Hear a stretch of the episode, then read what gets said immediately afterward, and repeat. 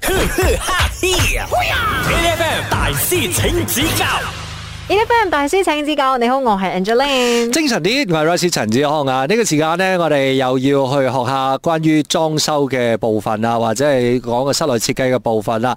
我哋要請出我哋大師出嚟先。我哋今日呢，就有 H.I.D 啊一間啊，即係又做誒室內設計啦，亦都有做裝修部分嘅誒呢個兩位靈魂人物出場啦。我哋有 Director 阿 Brandon 同埋啊 Marketing Manager 阿 Nicole 喺度，Hello。 Hello，係啦。 Hello，早晨。咁啊，我哋好好奇一樣嘢咧，其實因為係咪真係誒早期啦？我哋講緊大概兩年前，你講 pandemic 嚟嘅時候，嗰段時間應該係最辛苦嘅時間係嘛？你哋公司呢啲咁樣嘅行業，一定係最辛苦啦，都都唔係我哋係最辛苦。我諗應該仲有啲行業嘅，但係可能我哋唔知啫。嗯嗯嗯我因為我仲有間公司係專做 event 嘅咧，嗯做嗰啲展覽啊，我哋一樣係做完 design 幫人哋 build。我諗應該大約係直頭都大約係兩年冇開過任何一張單。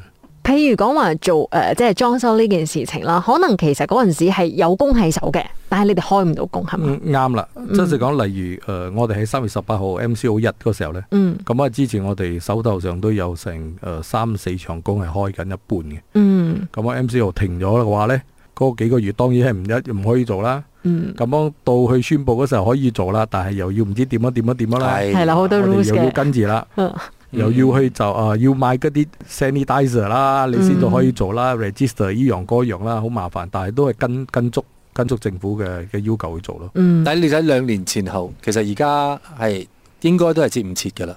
依家我哋手頭上都行緊有成五場工，將會嚟緊都有兩三場工要開，即係講喺年尾度。嗯其實依家係做到過年啦。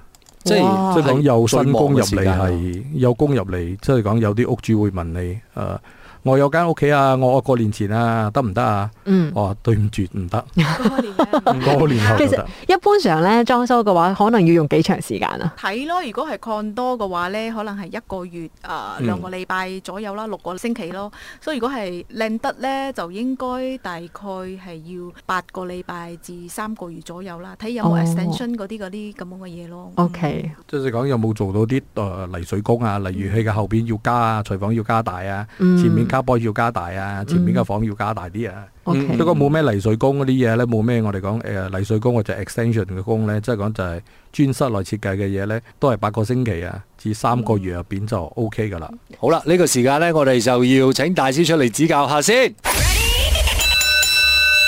我哋誒周不時做咗嗰個裝修呢，佢哋就會問我哋有冇 warranty 啊，warranty 啲乜嘢呢？所以個答案喺誒、呃 A 呢，就係、有 warranty 嘅，所以木工嘅手工有 warranty 啫，即係唔包括嗰個換燈啊、補漆嗰啲咯。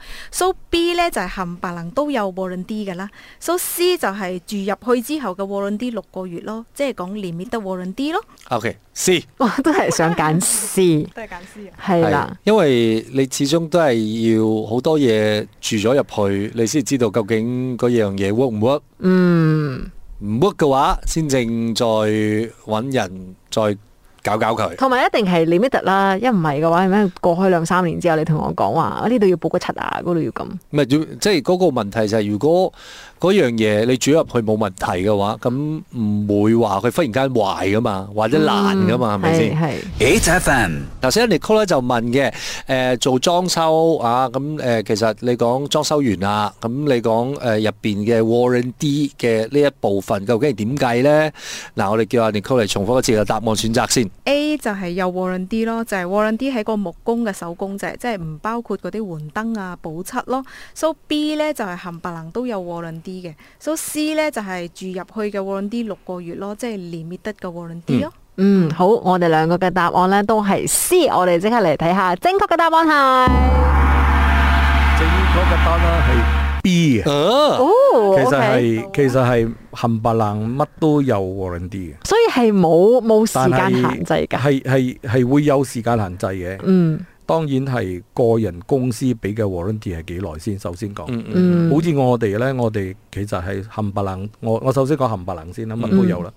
誒、就俾一年嘅我哋哦 OK，係喺十二個月嘅。嗯點解我講冚唪唥呢？例如你我哋幫你買燈，嗯日燈都有 warranty 噶嘛，你嗯哦，個本身個廠家會俾你 warranty 嘅。嗯 OK，咁樣佢會有啲燈係 warranty 你誒、呃一年啦，或者兩年，嗯仲有啲例如冷氣機啊，嗯佢都會 warranty 你嘅。嗯所以我哋就講冚唪唥都有啦。 ，OK，但係個人公司俾嗰 warranty 要幾耐呢？例如我哋講緊嗰啲誒黐街磚啊、嗯石膏板有裂痕啊，嗯嗯或者係有啲家私工誒個門用下用下，喺三個月、六個月、七個月會跌咗落嚟斜咗啊，我嗯我搞翻靚佢啊。嗯咁喺家私工我哋嘅我哋嘅 warranty 咧就我哋嗌做，如果人為嘅嘢咧，嗯我哋係冇俾 warranty 嘅。嗯例如有架單車有個細路哥，我一撞佢爆咗個角落頭嗰度，嗰啲嘢爛咗，咁嗰啲人為嘅嘢我哋冇俾 warranty 咯。嗯嗯咁樣其餘嗰啲廠家係本身賣嘅嘢翻嚟係有 warranty 嘅，就肯定有 warranty 啦。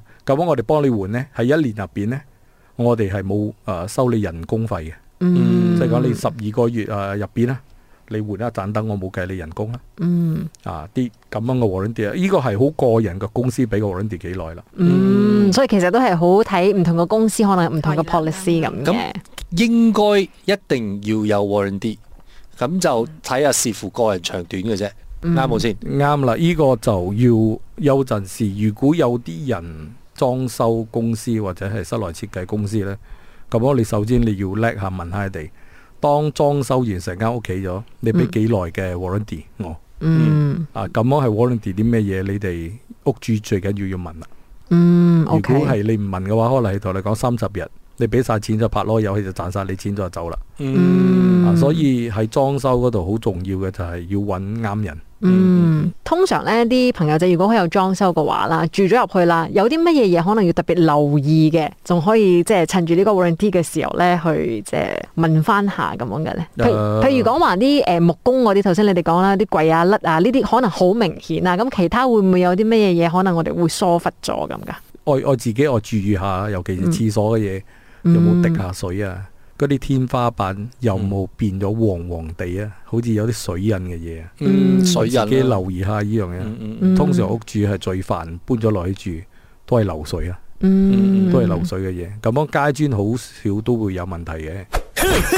A F M 大師請指教呢啲 FM 大師請指教，你好，我係 Angeline。精神啲，我係 Rosie 陳志康啊！我哋今日繼續去做裝修、做室內設計。我哋現場咧就有 HID，現場咧就有 Director 阿 Brendan 啦，同埋啊 Market Manager 有啊 Nicole 喺度。Hello。 Hello，早晨，早晨。 Hello，早晨。嗱，我哋繼續落嚟咧，就真係要了解下先啦。誒、你講做裝修又好，做室內設計又好咧，其實誒、你間公司係咪一定要有好多個 department 嘅咧？係咪一定要有話呢、個又要誒，淨、係專做畫圖嘅，另外一個專做出去睇 site 嘅，定係全部你一腳自己 one one leg kick 晒？我嘅公司呢，我係有分幾個部門嘅。嗯嗯所以首先係我先，嗯我會出去誒、呃、見客仔先啦，嗯見啲 client 啊、屋主啊，誒同埋有陣時可能我都會同埋我 designer 一齊去嘅。咁樣誒、呃你講得啱，跟住接落嚟嘅就係要 designer 啦。嗯嗯咁樣過咗 designer 呢，我哋仲有一個部門將個 3D 圖所有嘅嘢交晒過去俾誒 quantity survey，嗯佢係專坐低係幫我哋計圖，計晒所有裝修工嘅 cotation 嘅。嗯咁樣最後上個嘢 confirm 晒啦，最後就會交俾 project 就係睇工嘅人啦。嗯，所以我哋係分咗四個部門。你忘記咗阿 Nicole handle marketing 啊？我哋咁當然講第仲五有個 marketing，第 五個 marketing，同埋仲有嘅就係我哋嗰、個、呃、我哋嘅 account 啦、finance 啦。哦。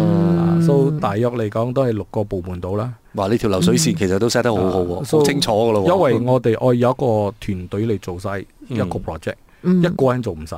嗯如果你講我舊擺十幾年前，當然係未有咁好嘅成績嗰時候呢，當然係自己一個先啦。的確但係係有啲公司都係可能係會有係一個人一腳踢晒嘅。嗯咁樣我呢度我都幾好彩，咁嗯啊樣我做都都 OK，咁樣我就請晒好多部門嘅人嚟幫我打拼啊。嗱，即係我覺得係誒大家分工合作嘅呢個階段嘅話，咁即係大家可以專注地做翻佢哋自己叻做嗰樣嘢，其實都好嘅。係啊咪你係啊專業呢樣嘢你就做呢樣嘢。嗯嗯嗯，好啊呢個時候呢，我哋就等專業嘅大師們嚟考下我哋。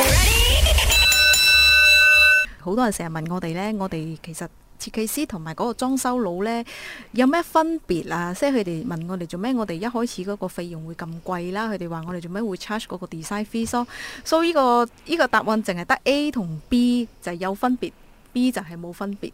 所以個理由先頂陣，我哋先會幫你解釋。梗係有分別啦，A 係嘛係？A 係有分別係，OK， A 係有分別。 O K，好，有分別定冇分別？嗯，即係同一般嘅裝修路，梗係有分別啦。係，梗係有分別啦，係咯，因為佢真係可以將你嘅屋企想要嘅裝修佬風格冇設計嘅喎。係啊係啊裝修佬嚟想點就點嘅咯喎。係啊係 啊，而裝修到好有可能咧，就真係會將你間屋咧變成好似頭先佢哋話齋啦，好 project 咁嘅 feel 啦，因為真係睇你要啲乜嘢啦嘛。咪啊個人個人睇法咯，唔係嗯講裝修唔好嘅，裝修佬我覺得輕強啲嘅嘢真係真係方便嘅，嗯係咪先？可能冇得主題性啦，咁啊，係啦，會唔會嗯咧？咁就睇下大家要啲咩嘢咯。 ，H F M，嗱誒，我哋今日咧就繼續講下關於裝修呢件事啦。頭先我哋啱啱講緊啦，其實誒你講一間室內設計師嘅公司啊，嗯咁同埋一般嘅裝修佬，其實做誒你講呢一部分嘅工程嘅話，收費上面點解咁貴咧？咁係係咪誒呢個原因係咩咧？係 A 係有分別，B 係冇分別嘅。嗯呢個正確嘅答案係乜嘢嘢咧？我哋阿姐都覺得係肯定有分別啦，嗯即係大家做嘅嘢出嚟嘅 quality 都唔一樣啦。係啦，係佢啦專業都唔一樣啦，咁你可以得到嘅服務都唔一樣啦嗱，。正確嘅答案我哋等阿阿 Nicole 嚟揭曉啦。所以答案係有分別嘅，所以仲係好大嘅分別。誒、嗯我哋嘅方向呢，都係一定係為設計為先，然之後比較講究嗰啲空間嘅規劃啊，同埋整體嗰個顏色嘅搭配嘅。但係裝修嘅呢，佢哋就唔會咁樣去做咯。佢哋會問翻你個問題就係講啊，問翻個屋主其實係你哋想要啲咩呢？我咪做咩俾你咯。你好似你呢度要一隻櫃啊，你嘅櫃佢又問你你係咪要六尺啊、八尺啊嗰啲咁樣樣。我哋就通常唔會咁問嘅。我我去咗你嘅地方，我幫你攞尺寸之後呢，嗰啲嘢係我全部係我哋自己 propose 俾你嘅，所以變開你唔會有問題問我，我只會問你就係好似你嘅 lifestyle 啊，你中意啲乜嘢啊，你屋企有幾多個人住啊，所以我哋問嘅問題同佢哋嘅出發點係唔同嘅咯，所以個分別就喺度咯。嗯，咁我有個問題又，其實啦，譬如講話會唔會有人咧 engage 你哋講話，哎，我想揾你哋做設計，然之後要 build 嗰個屋企啊咁喎。但係你哋俾咗圖之後咧，佢就冇晒聲氣，或者佢就自己攞個圖就去自己揾裝修師傅自己做咁啊。誒、會有咁嘅情況噶，所以喺前面嗰度呢，所以我哋 before 去即係俾佢 engage 我哋嗰陣呢，我哋就有一個好 standard 嘅嗰個收費啦。嗰、個收費就係講緊嗰個 design fee 所所以如果到最尾呢，佢裝修嗰 part 係俾埋我哋做嘅話呢，係咪到時嗰個 design fee 呢，我哋就會可能同佢講有五十巴仙 wave 啊，還係 hundred percent wave 嘅咯，睇嗰個 contract 嘅 amount 係幾多錢咁樣樣啦。嗯兼且咧，其實都有個危險性嘅，因為我覺得如果你講係攞咗一個圖，跟住之後去揾人自己做嘅話咧，因為嗰嗰樣嘢又唔係佢嘅 idea 出嚟嘅話，佢係可能 execute 嘅呢一方面，佢可能冇做得咁 hundred percent，做得一百分俾你。咁樣首先都我我要講，首先唔係個個裝修佬都唔好嘅，嗯咁樣 of 都 course 會有好好好好嘅好專業嘅裝修佬嘅嗯。咁樣係我哋唔同，因為我哋係 design build，我哋幫你設計埋做埋。啊當然係我哋講度身訂造咯，你個屋企嘅嘢。分別就係裝修佬可能會比較簡單啲啦，係冇 design 嘅 team 啦。裝修嘅人可能係哋會誒呃攞咗張誒嗰啲 material 俾你，哦你自己睇啦，呢度成本，你話揀邊隻好？嗯嗱可能係個分別就係我哋就唔同啦，我哋我我要利用呢個紅、嗯啊，就睇屋主接唔接受啦。嗯我哋會解釋翻俾你知道呢個好處同埋唔好處，如果你用呢樣嘢，呢、個就嗯係我哋嘅專業啦。好，今日咧我哋就唔該晒 Brandon 同埋 Nicole，多謝晒。 ，thank Thank you you。每逢星期一至五朝早六點到十點，N F M 日日好精神，Rise 同 Angelie 準時帶住啲堅料嚟健利。